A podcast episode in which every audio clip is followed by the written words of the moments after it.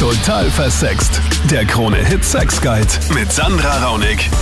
Salü, danke, dass du hier reingeklickt hast auf diesem Podcast. Ich muss echt mal einfach Danke sagen, dass du diese Sendung unterstützt, dass du immer dabei bist, dass du auf YouTube mir Nachrichten schickst, dass du mir unter meiner E-Mail-Adresse so viele E-Mails sendest, dass du mir auf Social Media unter der Total Versext Facebook-Page schreibst oder auf Sandra Raunig auf Instagram. Ich freue mich über jede einzelne Nachricht.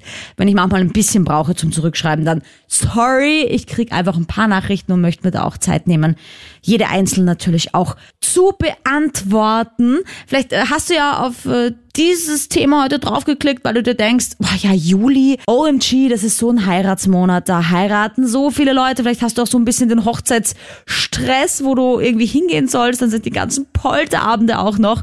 Also heiraten ist nach wie vor ein großes Ding. Es hat irgendwie, finde ich, überhaupt nicht nachgelassen, dass weniger geheiratet wird. Es gibt halt schon die ein oder anderen, die sagen, heiraten, das ist irgendwie ein No-Go oder heiraten ist immer noch ein Muss. Das ist romantisch, sich sowas zu versprechen. In diesem Podcast hörst du auf jeden Fall, was Österreich äh, denkt zum Thema heiraten, ja oder nein. Wir sprechen darüber, ob es zu früh sein kann, äh, sich zu verloben, ob äh, eigentlich der Mann den Antrag macht oder die Frau, welche Vorteile es in der Ehe gibt, vielleicht auch welche Nachteile, ob man überhaupt heiraten muss heutzutage. Auch über Bindungsfähigkeit, Bindungsunfähigkeit sprechen wir und äh, natürlich auch ein bisschen über Heiratsphobien, was man machen kann, wenn man absolut überhaupt nicht mehr heiraten möchte. Und natürlich spreche ich auch mit unserer Beziehungsexpertin Dr. Monika Vogrolli drüber, ob heiraten überhaupt noch zeitgemäß ist oder irgendwie gar nicht mehr. Und meine Meinung hörst du natürlich auch noch. Das alles in diesem Podcast. Noch eine kurze Bitte, es wäre so ultra geil, wenn du den Podcast bewertest, vor allem auf iTunes. Das hilft extrem, dass andere den auch noch finden online. Aber jetzt geht's los. Und zwar mit der Meinung meiner Namenskollegin Sandra. Ich bin mal auf jeden Fall auf der Ja-Seite, weil ich denke, dass es sehr wichtig ist, wenn man, wenn man ähm, eine Beziehung, wenn man ein treuer Mensch ist, wenn man die Beziehung ernst nimmt. Hm, ja, es kommt darauf an, ich bin ein Mensch, der sich sehr schnell bindet und mhm. der auch einen Partner für sich haben möchte. Und für mich ist es ein, ein Zeichen, wenn man heiratet, dass es wirklich ähm, eine gemeinsame Zukunft bringt und irgendwie ist man dann safe. Muss überhaupt nicht heißen, aber irgendwie ist es so ein kleines Zeichen dafür. und war das immer schon so oder hat sich das irgendwie erst entwickelt? Also bei mir persönlich war das immer schon so.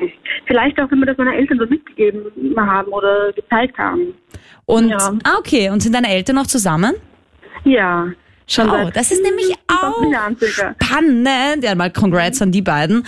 Ähm, ja, ob es nämlich so ist, dass wenn Eltern noch zusammen sind, ob dann Kinder eher heiraten möchten oder wenn Eltern geschieden sind und irgendwie, keine Ahnung, man hat da viel Streit mitbekommen, ob man dann eher sagt, äh, nein, möchte ich nicht heiraten. Also gerne dazu auch anrufen, wenn du da irgendwie selber Erfahrungen hast. Ähm, Sandra, bist du jetzt eigentlich jetzt gerade schon verheiratet oder bist du noch im, wie sagt man da, Junggesellen-Ding? Ja, Ja, doch, noch. Aber ich bin in einer Beziehung und, und natürlich wünsche ich mir das schon für die Zukunft. Und wartet man dann so ein bisschen drauf, auch auf diesen Heiratsantrag? Gibt man dann so ein bisschen so Kicks an den Mann und sagt so, hey. Ja, also ich muss sagen, nach einer bestimmten äh, oder gewissen Zeit, glaube ich, denkt man schon daran oder, oder man wartet schon darauf. Aha, aha. Ja. Und hast du in deinem Freundeskreis auch Leute, die sagen, nein, heiraten geht gar nicht? Ja, habe ich, habe ich. Also ich habe oft schon ähm, mit ihnen gesprochen und es ist immer interessant, ähm, andere Meinungen dazu zu hören. Aber ich muss sagen, dass ich viele im Freundeskreis haben, die eben ganz anders dazu denken. Mhm. Aber ja. das ist auch okay für dich, wenn da dann Leute sagen. Natürlich, natürlich. Ich verstehe es auch. Und Gehen die dann auf die Hochzeiten eigentlich auch, wenn sie eingeladen werden, ja. oder bleiben die dann daheim? Wir gehen schon hin. Okay. Ja, ich danke dir vielmals für deine Meinung. Äh, Monika, weil mir das jetzt gerade eingefallen ist, gibt es eigentlich ein zu früh? Weil das ist ja beim Heiraten auch immer so eine Sache, wenn man sich denkt, jetzt ist man irgendwie ein Jahr zusammen, das hört man ja auch oft, dann, ähm, dann, dann macht da einer einen Antrag und dann ist das, denkt man sich oft so, ja, das ist diese erste Verliebtheit. Genau, wenn man in den sogenannten Flitterwochen einer Beziehung schon sich verheiratet, dann kann man es unter Umständen später bereuen, muss aber überhaupt nicht sein. Es gibt ja diese typische Las Vegas Hochzeit, ja. wo man aus einem Impuls heraus sagt, so, wir machen das ohne Schnickschnack, wir heiraten ganz einfach, wir geben einen Stempel drauf und wenn das ein übergeordneter Wert für beide ist, also was ganz, ganz Wichtiges im Leben, dann werden sie es weiter pflegen und kultivieren und dieses Ziel, die Hochzeit jetzt nicht Lügen zu strafen im Nachhinein vor Augen haben und beide dieses Projekt weiter betreiben und sich bemühen drum. Um Beziehung, um Ehe, um Beständigkeit muss man sich immer wieder von neuem bemühen.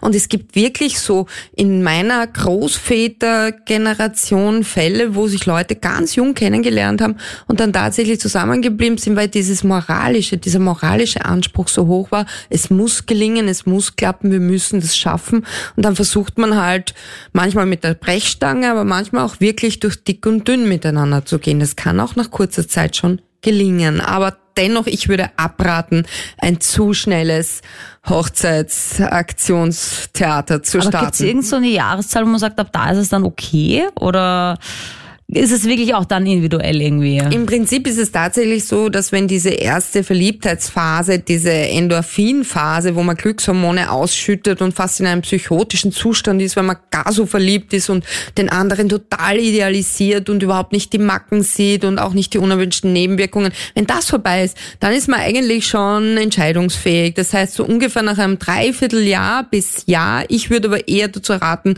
eineinhalb Jahre mal zuzuwarten, weil dann ist man am Scheidepunkt schon, sich, sich zu sagen, okay, bemühe ich mich jetzt, mache ich jetzt auch Beziehungsarbeit, wenn die erste Woge der Leidenschaft schon verebbt ist, bemühe ich mich weiter um diesen Menschen, obwohl mir schon manche Sachen nicht so taugen vielleicht, oder gehe ich andere Wege? Ich stehe eigentlich offen gegenüber. Die Frage ist immer, traut man sich und was kommt danach? Was meinst du mit Trauen? Naja, man braucht da schon auch ein gewisses Vertrauen, man braucht ein gewisses Gefühl und äh, man weiß ja nicht, äh, wie sich die Person da verhält nach der Hochzeit. Ah, Und das okay, das schon- habe ich auch schon öfter gehört, dass Frauen tatsächlich, leider habe ich das eh öfter von Frauen gehört, dass die davor quasi so auf, ja, und sich voll bemühen und dann ist man verheiratet und auf einmal gibt es zum Beispiel keinen Blowjob mehr.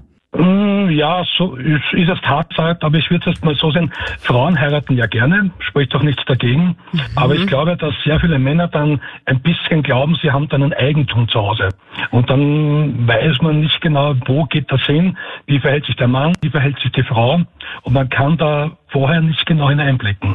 Ja, genau. Ich meine, dieser Eigentumsgedanke ist ja sowieso immer falsch. ne? Also egal, ob man eine Beziehung führt, eine Ehe führt oder ob man irgendwie überhaupt keine Beziehung führt, aber ein anderer Mensch kann irgendwie nie Eigentum sein. Aber es ist leichter gesagt als getan, weil natürlich verwechseln viele diese Ja. Beziehung und diese Bindung mit diesem, das ist jetzt mein Mensch. Und ich meine, das ist mein Mensch, klingt ja auch irgendwie lieb. Das ist mein Mensch. Oh. Aber eigentlich können wir sagen, das ist mein Mensch.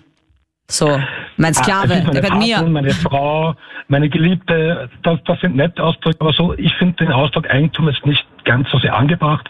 Mhm. Aber klar, wenn man das Verfahren hat und man sich richtig liebt, sollte das Heiraten ja kein Problem sein. Und ich bin da relativ offen bei Beziehungen. Ich bin zwar schon zehn Jahre Single, aber ich habe so mit Einziehen, Zusammenziehen überhaupt kein Problem. Ich hätte auch mit Heiraten nicht wirklich ein Problem, wenn wirklich so am Anfang es sprüht vor Funken und wirklich man sagt, hey, ja, das ist eine Partnerin, wie man sich das vorstellt, lieb, nett, treu, ja, aber das aber ist denn dann, was kommt danach? Ja? Und so was ich in den letzten Jahren kennengelernt habe, wenn man so Menschen kennenlernt, wo dann die Fragen kommen, was verdienst du, hast du Haus oder hast du Wohnung, ja, was für ein Auto fährst du, dann bin ich gleich ganz groß auf Distanz. Ja, also ich meine, man sollte ja sowieso niemanden nach zwei Wochen heiraten. Haben wir jetzt ja auch gerade schon gehört von äh, Dr. Monika Vogrolli, dass man durchaus mal so mindestens eineinhalb Jahre Beziehung führen sollte, in Beziehung sein sollte, um zu schauen, ob man nach dieser rosaroten Brille auch bereit ist, in diese Beziehung zu investieren. Aber klar, wenn jemand gleich mal fragt, äh, ich meine, das ist ja auch beim Fortgehen so, oder? Hast du ein Haus, hast du ein Maserati, dann komme ich mit dir mit. Wenn nicht, dann tschüss, dann Das ist von selbst. Und da geht es ganz schnell. Ja. weiß man eh, woran man ist. Ähm, findest du, dass du den Heiratsantrag machen solltest, wenn du ihn mal machen solltest? Das bleibt, glaube ich, jedem etwas selbst überlassen. Wenn der richtige Zeitpunkt ist, wenn so richtig diese Minute oder diese Sekunden da sind, wo man gerade ein schönes Erlebnis hat, oder man bei einem Candlelight-Dinner sitzt, ja, und dann so einen Heiratsantrag macht, stelle ich mir ganz nett vor, ja. Ähm, aber man braucht da auch so ein gewisses Gespür. Weil wenn man dann ein Nein bekommt, ist das wie eine Batschen. Ja, das kann ich mir vorstellen, dass es für viele Männer ultra schwierig ist, aber dazu vielleicht, Monika, jetzt sagen wir Frauen wir sind emanzipiert und wir sind, also wir, Wollen unabhängig sein. Genau, was wir ja auch natürlich sind, meine Lieben, aber beim Heiratsantrag finde ich das immer, das ist auch in meinem Kopf so, ich mache keinen Heiratsantrag. Das, Das hat der Mann zu machen. klassisch, Warum ist das romantisch. immer noch so eine oder vielleicht habe ich Unrecht, ja, bitte ruf an 0810 20 30 60, wenn du als Frau den Heiratsantrag gemacht hast und das für dich ganz klar war. Aber es ist, ich habe schon irgendwo recht, oder? Es ist grundsätzlich so eine Ja, Männergeschichte. das ist so ähnlich wie bei dem ersten Date, dass man sich als Frau auch gerne erwartet, dass der Mann dann bezahlt. Und ich muss selber sagen, das ist so ein bisschen oldschool, klassische, traditionelle Verhaltensmuster in unserem Kulturkreis, sage ich jetzt einmal. Und auch in anderen Kulturkreisen ist es etabliert, dass sozusagen das klischeehaft gesprochen, bitte klischeehaft, nicht wirklich, stärkere Geschlecht, also der Mann, der halt den Dinosaurier nach Hause bringt und die Frau hütet das Herdfeuer in der Höhle, wenn man jetzt so klassisch archaisch spricht. Ich liebe es, wenn wir die Höhlenmenschen sprechen. Genau. Der Säbelzahntiger wird nach Hause geschleift, also das Ja, aber ist es romantische nicht so? Dinner, da muss dann auch der Mann sozusagen den ersten Schritt machen, das wird fast erwartet. Aber ist es nicht so, dass man sich als Frau denkt, wenn der Mann den ersten Schritt macht, weil der Mann ist, also das ist auch wieder so ein Klischee, dass sich Frau die Sicherheit wünscht. Mhm. Ne? Und der Mann ist ja eigentlich einer, der sein Sperma verteilen möchte. So ein bisschen Ja, krass genau, jetzt gesprochen. Genau. Wenn jetzt aber der Mann fragt, fühlt man sich dann noch sicherer vielleicht? Kann das irgendwie so daran liegen? Es war ja früher so, dass der Mann den Vater der Frau fragen musste, ob er um die Hand anhalten darf, ob der Vater, also der zukünftige Schwiegervater, diese Tochter freigibt. Also es sind so Rituale, die einfach soziologisch bedingt sind. Ich bin da zweigeteilt. Ich bin jetzt nicht mehr allzu jung, aber auch noch nicht alt. Aber wenn ich jetzt so an die Zukunft denke, ich bin Single, das mal vorab. Ähm, wenn ich jetzt an die Zukunft denke, so Pension so, ähm, und man hat einen Lebensabschnittspartner, würde ich definitiv heiraten, weil dann, wenn der stirbt, kriege ich wenigstens seine Pension. Mit wenn ich Pension, sterbe, ne? na sicher, kriegt's er. Und aus dem Grund würde ich, wenn ich alt bin, heiraten. Mhm. Da ich mir das schon immer so sehr, sehr kitschig und überromantisch vorgestellt habe und auf sehr vielen Hochzeiten eingeladen war, bin ich mittlerweile auf dem Weg, wenn ich noch jetzt heiraten werde, sollte, würde, keine Ahnung, würde ich maximal die Trauzeugen einladen Mhm. und meine Kinder und das Ganze irgendwo auf einer Insel oder sonst irgendwas Strand, sag ja nicht. Naja, immerhin ein Strand und eine Insel, ne? So.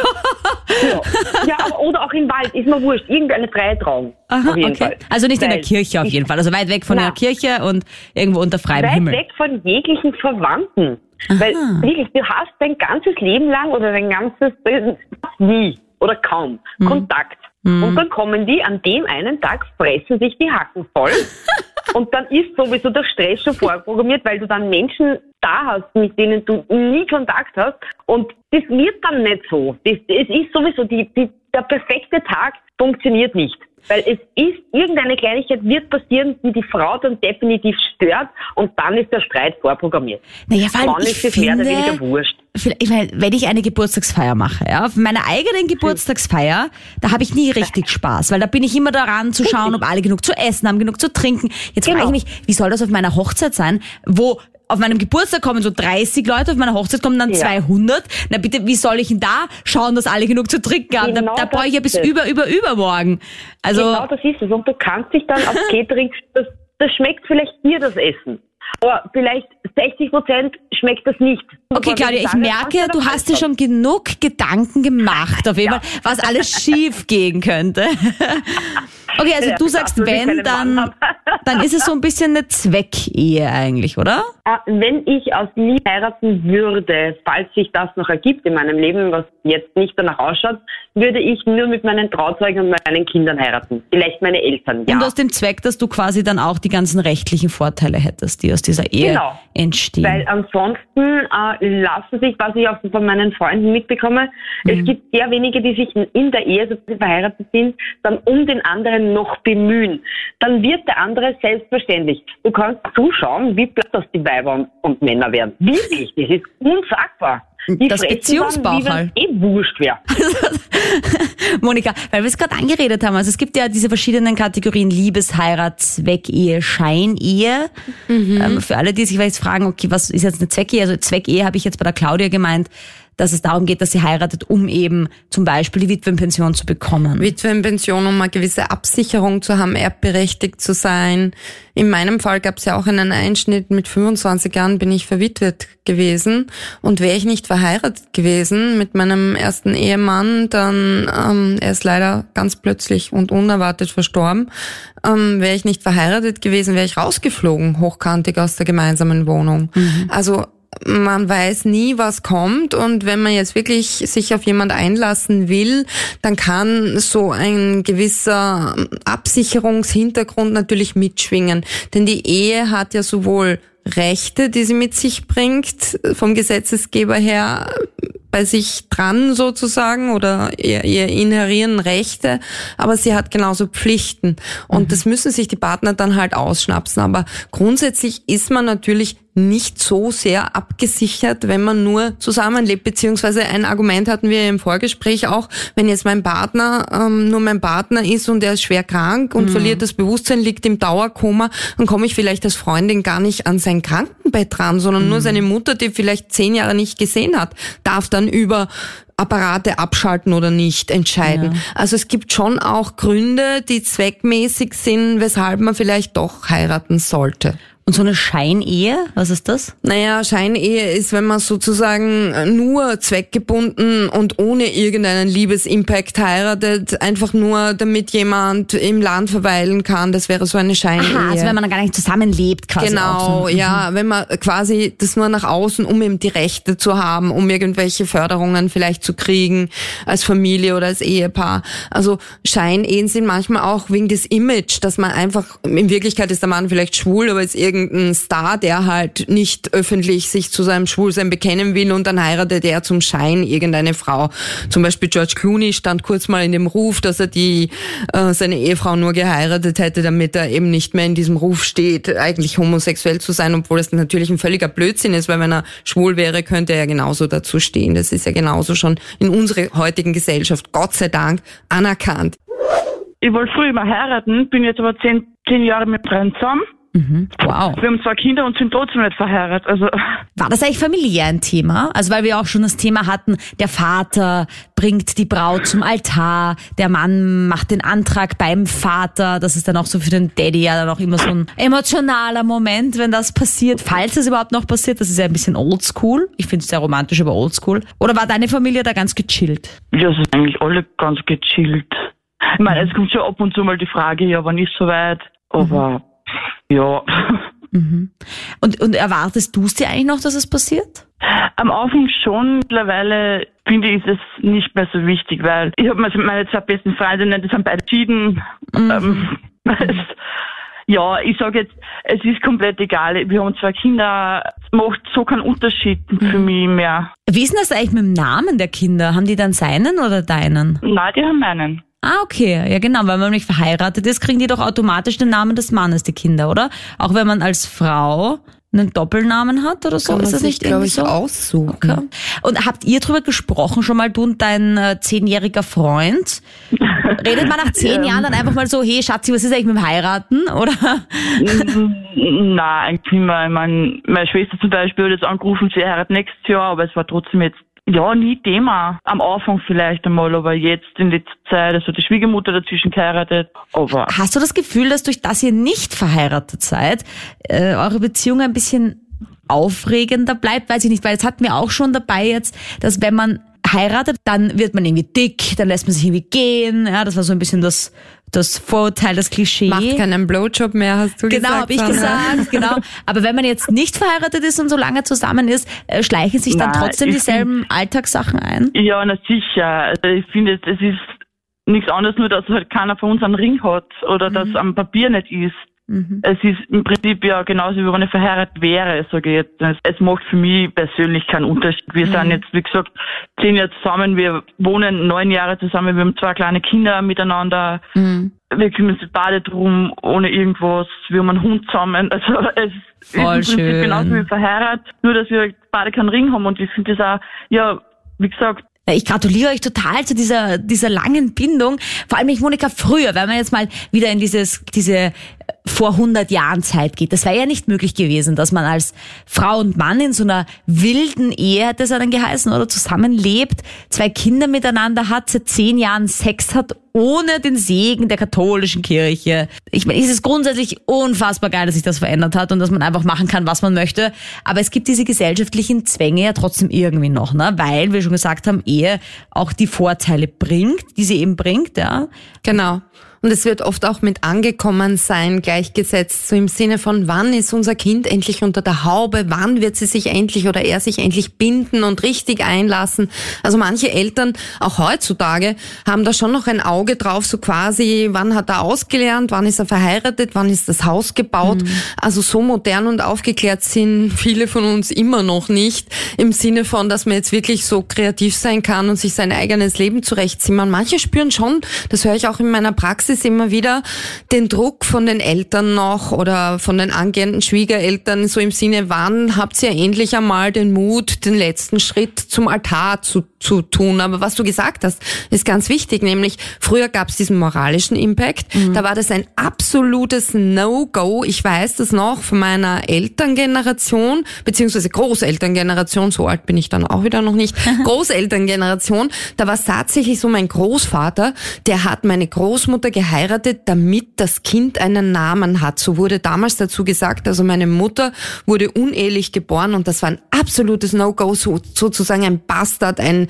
ein, ein, ein, ein Kind ohne Namen zu sein, ohne fixen Vater, der dahinter steht. Also das war moralisch absolut verwerflich und deswegen wurde da quasi unter Anführungszeichen ein, zum Schein eine Ehe geschlossen, obwohl die Partner nie zusammengelebt hatten. Aber Nur damit das Kind den Namen bekommt. Also ich meine, das ist ja eigentlich total geil, das dass es sich verändert verändert hat. Eigentlich. Aber was, was, was, was hat sich getan? Weil ich meine, sind wir einfach draufgekommen, dass wir einfach doof waren vorher, dass wir das so gelebt haben? Weil ich meine, nur weil ich jetzt als Frau ein Kind kriege und keinen Ehemann habe, heißt das ja nicht, naja. So wie damals, dass ich jetzt gleich äh, ins Gefängnis gehöre und so eine, eine Früher, bin. Irgendwie. Naja, klar. Also das Moralische ist das eine.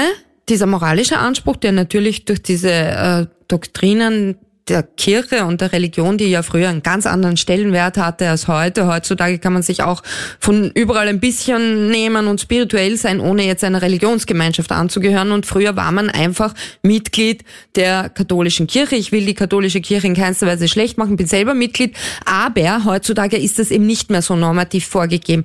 Was natürlich auch ist neben dem Moralischen, ist das Wirtschaftliche. Früher war es einfach so, eine Frau konnte nicht allein dastehen. Sie musste einen Versorger haben. Sie Sie war wirtschaftlich abhängig. Viele Frauen waren nicht berufstätig, die waren verdammt zu Hause zu sein. Da gab es noch keine Kitas und so weiter, keine Leihmütter, Leihmütter schon gar nicht, das war jetzt ein freudscher Versprecher, keine Tagesmütter gab es noch, sondern man kam in Verruf, wenn man sein Kind weggegeben hat zu früh, ja, zu einer fremden Person oder so. Natürlich gab es auch die Ammen, die sogar Kinder gestillt und gesäugt haben auf dem Land vor allem und so weiter. Also da gab es verschiedene Praktiken, aber im Prinzip hatte die Frau noch immer per Definition allem für die Kinder da zu sein primär und ihre Selbstverwirklichung war noch gar nicht so sehr Thema wie heute. Und die wirtschaftliche Abhängigkeit vom Mann hat eben bedingt, dass Scheidung ein No-Go war und das Heirat ein Must-Have war. Ich lese natürlich auch immer wieder die Nachrichten auf meinem Instagram-Account Sandra Raunig, die dazwischen drin reinkommen und da schreibt die Claudia, sie hat gerade der anderen Claudia vorher zugehört,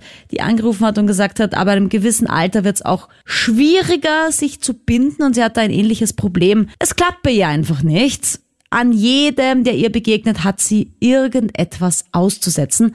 Wie kann ich das überwinden, möchte sie wissen. Natürlich kann man das überwinden, aber es geht nicht einfach so mit einem Fingerschnippen, sondern man müsste es wirklich wollen, sich dafür entscheiden und das Projekt auch wirklich angehen.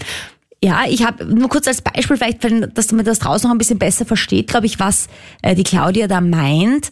Ähm, ich finde ab einem gewissen Alter, das ist Männer und Frauen gleich, wenn man zu lange Single war oder wenn man zu viel gedatet hat und vielleicht zu viel erlebt und gesehen hat, dann ist es umso schwieriger, diesen Perfektionismus, den man entwickelt hat, dann auch irgendwie umzusetzen und, und auf eine Beziehung umzumünzen. Und ich glaube, so wie die Claudia das meint, ist es halt auch so, dass sie dann an jedem was auszusetzen hat. Also dann zum Beispiel hat der ein bisschen eine schiefe Nase und dann ist er schon nicht mehr der Mann, den sie heiraten möchte. Und dann ist das schon wieder ein No-Go. Und dann kann sie sich nicht binden und nicht verlieben in diesen Mann und will ihn eher fallen lassen. Also ich verstehe das zumindest so und ich kann das nachvollziehen, weil ich es eben in meinem Freundeskreis auch immer wieder erlebe.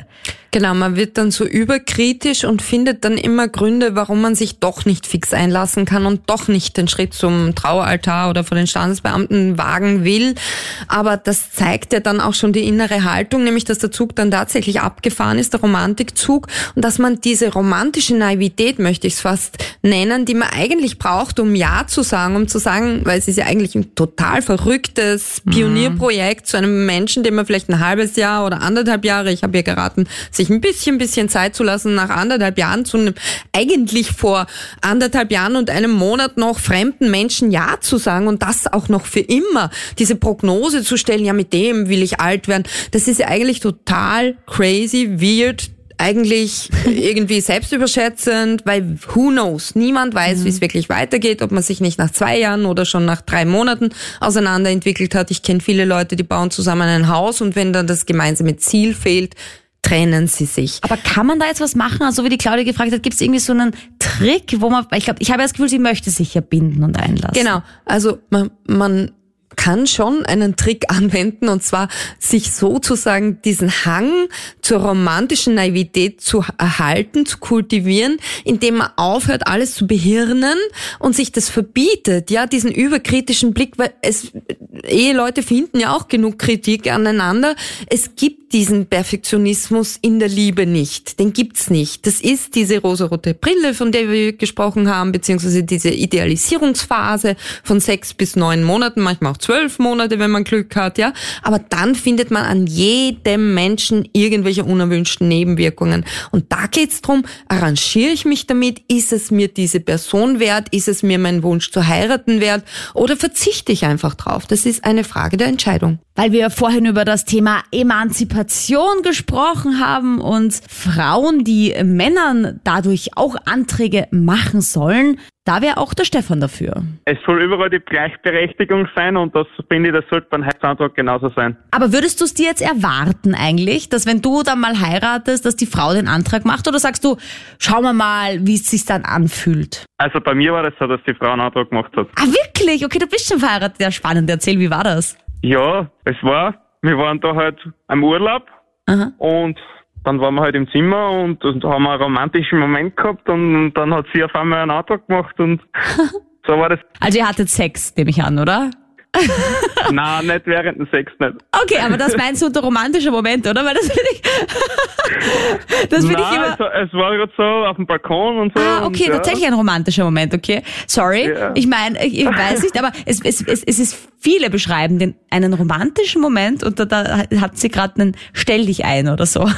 Sorry, wenn das ein Vorurteil war. Also tatsächlich ein romantischer Moment. Ist sie auf die Knie gegangen? Ja, sicher. Warum lachst du? Das, das gehört sich für Weil ich das also schon vorhin wenn fragen schon wollte, aber ich hab's mir verkniffen. So. Oh mein Gott. Echt, ist sie auf die Knie gegangen, hat deine Hand genommen und hat gesagt, Stefan, möchtest du mich heiraten? Genau so war das. Okay, und du dann so voll perplex oder hast du es irgendwie erwartet oder? Nein, erwartet habe ich es mir nicht. Aber hast, hat, hatte sie einen Ring? Na, Ring auch nicht, aber so. Ja, Also einfach nur so, So. gefragt. Das ist dann schon noch Ja, Männersache, genau. diesen Ring zu besorgen, oder? Irgendwie. ja das glaube ich schon. Okay, okay, soweit geht's dann noch nicht mit der Emanzipation. Ja, coole Geschichte, Stefan. Also, da wird, da, und jetzt seid ihr immer noch zusammen. Ja, seit sieben Jahren. Wow, okay.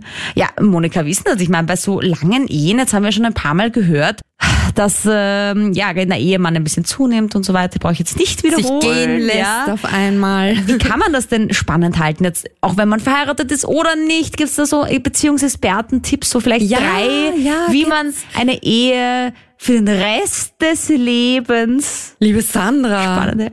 Das ist das heißeste Thema überhaupt. In meinem letzten Urlaub habe ich 66 Tipps zum Frischerhalten der Liebe konzipiert, Na, geschrieben. gib mir mal drei. Ich will jetzt nicht 66 Ich glaube, drei reichen auch schon fürs Erste zum Einsteigen. Ja, also es sind eigentlich sehr triviale Tipps. Man muss sich da selber an der Nase nehmen und muss einfach versuchen, das sich zu erhalten, was in dieser ersten Knister und Erotik und Anziehungsphase, eben Ausziehungsphase auch ist, nämlich diese Begeisterung füreinander. Und das kann nur erhalten und lebendig bleiben, wenn man wirklich dran arbeitet, auch körperlich dran arbeitet, sprich sich dem anderen annähert, auch im Alltag, so die Zwischentöne nicht vergisst, diese kleinen Berührungen, die man in der ersten Verliebtheitsphase so selbstverständlich hat, wo man nicht genug voneinander kriegen kann und sich immer irgendwie anfasst und total unaufgeregt anfasst. Das wäre Tipp Nummer eins, den ich so aus dem Ärmelbeutel. Mhm. Dann Tipp Nummer zwei wäre wirklich sexuell, Sexualpraktiken. Wir haben das heute schon mal als Thema gehabt, die vor der Ehe durchaus experimentell ausgekostet wurden miteinander, nicht brach liegen zu lassen im Sinne, das haben wir schon durch, jetzt nur mehr Missionarsstellung, weil und überhaupt, wir haben uns eh ständig, wir brauchen gar nicht so oft Sex haben, dass da nicht so eine im buchstäblichen Sinne Laschheit einkehrt, mhm. sondern dass man auch äh, zum Beispiel weiterhin Blowjob macht als Frau, wenn man das mit Leidenschaft gemacht hat, weil das Sperma ist ja etwas, das enthält diesen Wirkstoff Spermidin und das ist etwas, das nicht nur vorbeugend gegen Alzheimer-Demenz äh, wirkt, sondern auch die Haut glatt macht. Das, das gilt aber auch, auch für Scheidensekret, oder? Ist also auch in für Grapefruits drin und man kann auch Grapefruit essen zum Frühstück, aber ich würde raten, wenn man irgendwie dran Spaß hatte, das weiter zu kultivieren und sich zu motivieren, wenn der Mann auch dran Freude ja, aber hat. aber es ist sagen, kein Muss. Wenn ein Mann eine Frau leckt, dass er davon auch ähm, mehr Umgekehrt, gendermäßig so. natürlich ist es auch umgekehrt so, mehr dass der Mann, wenn er Oralsex bei der Frau praktiziert hat, also Filatio Cuni Lingus, was auch immer. Also, dass man einfach diese Basics, die in der Verliebtheit so normal waren, weiterführt. Und ein dritter Tipp ist auch noch, dass man eben versucht, ähm, die Stimme zu modulieren und nicht in so einem monotonen, faden Alltagsslang miteinander, so quasi, ja, bist auch schon wieder da und wie war's, ich weiß eh. Also nicht diese Zuschreibungen von außen, sondern dass man versucht, wie ein Radiosprecher mit einem Lächeln in der Stimme miteinander zu sprechen. Dann schreibt der Markus auf der total versext Facebook-Page etwas sehr Spannendes. Und zwar, ich war schon mal verheiratet und der Trennungsgrund war, dass sie von mir total abhängig war. Sie wollte alles mit mir machen, hatte keine eigenen Interessen, ich hatte keinen Freiraum und sie hatte allein auch keinen Spaß, was zu unternehmen. Und das war mir dann irgendwann zu viel. Jetzt bin ich seit zwei Jahren in einer neuen Beziehung und jetzt treten dieselben Muster wieder auf Warum gerät man immer an dieselben Charaktere und warum merkt man es am Anfang nicht mal? Dr. Monika Vogrolli? Genau diese Frage bin ich in meinem Buch Die Beziehungsformel nachgegangen, weil jeder Mensch wirklich so ein bisschen nach einer Formel tickt oder sich verhält. Das heißt, man lernt ja sein Beziehungsverhalten eigentlich schon in der Kinderstube, im wahrsten Sinn des Wortes, so wie die Eltern mit einem umgegangen sind oder die ersten Bezugspersonen können auch ältere oder jüngere Geschwister gewesen sein, Tanten, Onkels, irgendjemand Lehrer, ja. So lernt man eigentlich Nähe- und Distanzverhalten. Also wann grenze ich mich ab? Kann ich mich überhaupt abgrenzen? Es gibt ja auch sehr, sehr dominante Elternhäuser, wo Kinder das nie durften, nie lernten, wie man sich abgrenzt und einfach sagt, nein, das will ich nicht. Und mhm. Das kann hier auch der Fall gewesen sein, so quasi, dass er zu spät gemerkt hat, wann sozusagen die Grenze aufzuzeigen gewesen wäre. Und dann saß er schon wieder in Beziehungsfalle und ist nach dieser ersten quasi Verblendungsphase, wo man alles im Idealzustand sieht, dann böse erwacht und hat gesehen, jetzt bin ich schon wieder mit einer Frau zusammen, die mich genauso behandelt, wie meine Großmutter oder Mutter oder Tante oder die ersten Bezugspersonen das gemacht haben. Aber was will einem das Leben damit sagen? Ich denke mir das ja auch oft, irgendwie man immer an denselben Mann gerät. Naja, ist man dann hat so eine dann, Challenge des Lebens. Genau, Wie überwindet ist, man das? Es ist tatsächlich eine Challenge, weil man hat die Möglichkeit dann einmal ein Opfermensch zu werden, so nenne ich das in meinem Buch. Opfermensch heißt, man streckt alle Viere von sich und sagt, das ist Schicksal, ich bin halt so, ich lasse mir das halt alles gefallen, ich will halt immer, äh, keine Ahnung, meine Freunde, meine Frau zufriedenstellen und dann komme erst ich. Oder man sagt sich so, jetzt erst recht, jetzt bin ich zum zweiten Mal oder zum zigten Mal in so einem Beziehungsmuster eingefroren, jetzt spreng ich das. Und wenn ich es allein nicht schaffe, gehe ich in Psychotherapie und nimm mir sozusagen meinen Guide an die Hand und äh, orientiere mich an diesem Menschen, der mir sagt, lass dir das nicht gefallen oder zieh da eine Grenze oder lass die Frau nicht so klammern, lass dir nicht die Luft wegnehmen, lass dir kein schlechtes Gewissen einreden. Also man braucht oft jemanden, der einen von außen affirmiert, bestätigt, dass das, was man tut, okay ist, dass man keine Schuldgefühle haben muss, kein schlechtes Gewissen. Weil all das ist einem ja als Kind womöglich antrainiert worden. Der Felix, der ist fürs Heiraten und zwar aus einem ganz speziellen Grund und zwar die Kinder. Für mich ist es das Wichtigste, wenn man in einer Beziehung ist, man heiratet, kann man ein Kind bekommen, dass man miteinander dafür sorgt, weil alleine heutzutage, man tut sich nicht unbedingt leicht, sagen wir mal so. Ja, aber man kann Weil ja auch theoretisch zusammen sein und trotzdem ein Kind haben, ohne geheiratet zu haben. Ne? Also wir hatten das ja bei der Claudia in der ersten, äh, ersten Hälfte quasi dabei. Die ist seit zehn Jahren mit ihrem Partner zusammen, hat zwei Kinder, ist nicht verheiratet. Ne? Soll auch funktionieren. Man, jeden wie er beliebt. Man, das ist nicht verpönt. Aber glaubst du Jeder, zum Beispiel, dass wenn man verheiratet ist, dass man sich mehr verpflichtet fühlt vielleicht? Also dass man eher weniger schnell den anderen verlässt oder irgendwie abhaut oder so? Schwierig- Schwierige Frage. Jetzt meine, ich kenne viele Leute bei mir in der Gegend und vor allem in dieser Zeit haben einige Freunde von mir geheiratet. Mhm. Äh, ja, sind eigentlich seit Jahren glücklich. Manche erst seit zwei Jahren zusammen, manche schon seit fast eben acht, neun, zehn Jahren. Mhm. Äh, aber ich kenne auch Freunde, die was ein, zwei Jahre verheiratet waren und leider getrennt, Mhm. getrennte Wege gingen. Ja. Ohne Kinder alle zusammen, aber Si- Sind die dann nochmal verheiratet oder haben die dann nicht nochmal geheiratet? Weil das frage ich mich nämlich auch, ob man so eine Phobie dann irgendwie entwickeln kann auf das, auf das Heiraten.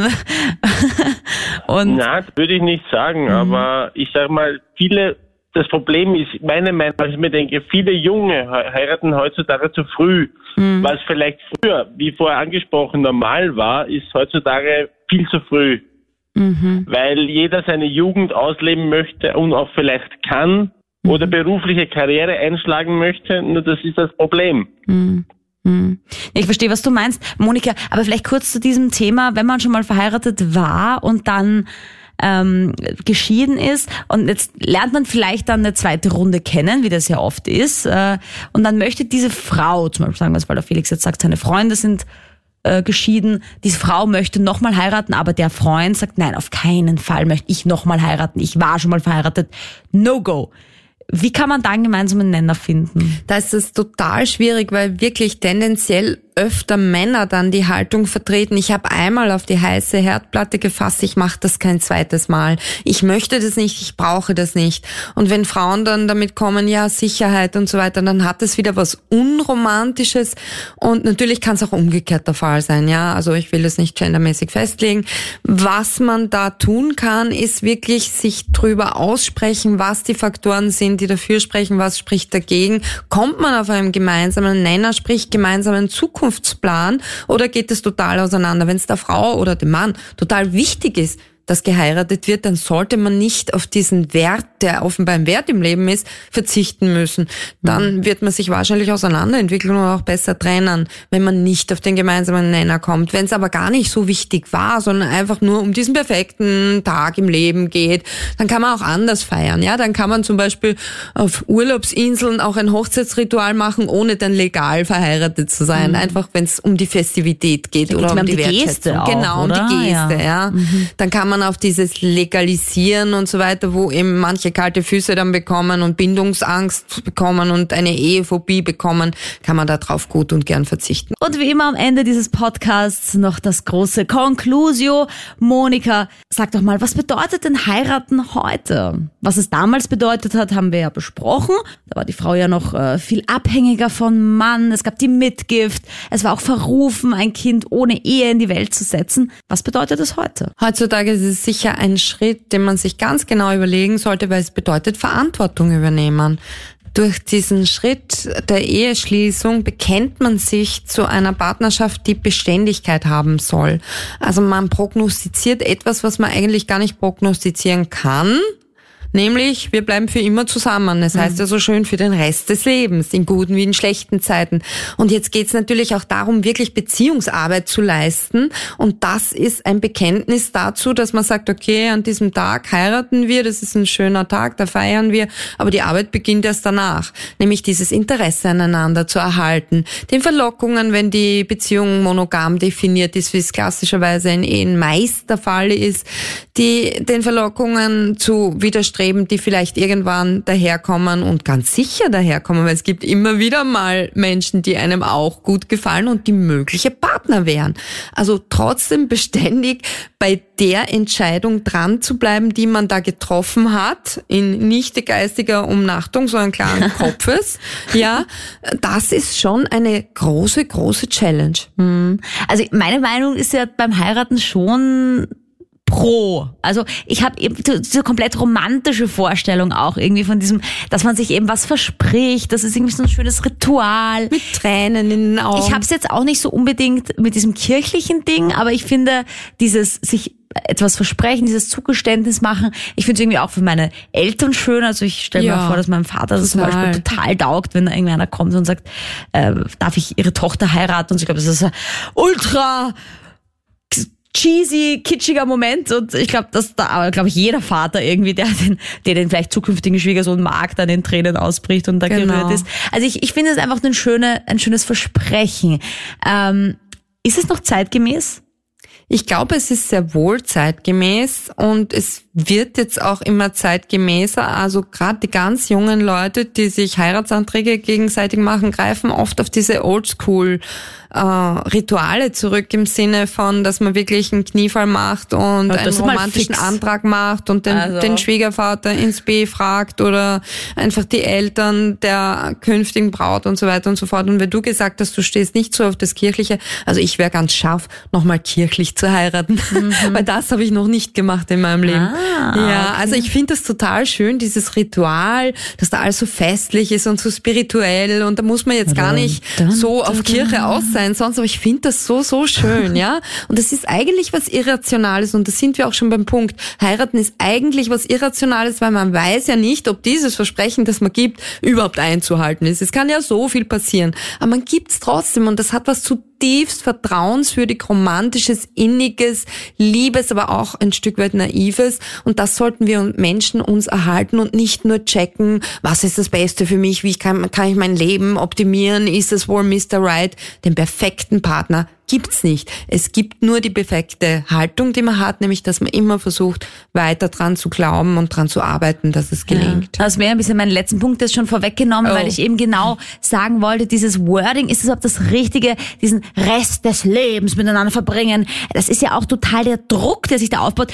Ich bin auch gefragt worden, Sandra, was bedeutet heiraten für dich? Und ich habe wirklich drüber nachgedacht und mir gedacht, stimmt, eigentlich dachte ich immer, wenn ich heirate, dann habe ich den perfekten Mann gefunden. Also der Mann, der alles beinhaltet, was mein Leben ausfüllt und vielleicht noch gefehlt hat in meinem Leben. Aber das sind ja alles so äh, Idealvorstellungen, die niemand erfüllen kann. Niemand. Und, und wenn ich heirate, dann heirate ich nicht den perfekten Mann, dann heirate ich jemanden, der mit mir sehr kompatibel ist, den ich sehr liebe. Und entwicklungsfähig ist mit Genau, wo ich das. Gefühl habe, genau, man hat ein Miteinander, man kann miteinander wachsen und, und etwas erleben und miteinander leben. Und man kann auch Krisen miteinander meistern und Stillstände überwinden. Das gehört ja auch dazu. Ich danke dir, Monika, fürs Dabeisein. Ich danke dir fürs Zuhören, fürs äh, Mittalken, fürs äh, Nachrichten schicken, fürs Inspiration senden zu weiteren Sendungs- und Podcast-Themen.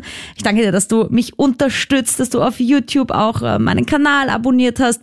Total versext, dass du mir auf Instagram folgst. Ich freue mich ja, wenn ich da mehr Leute habe, die sich so anschauen, was ich so in meinem Leben anstelle. Und natürlich freue ich mich, wenn du mir eine Nachricht schickst.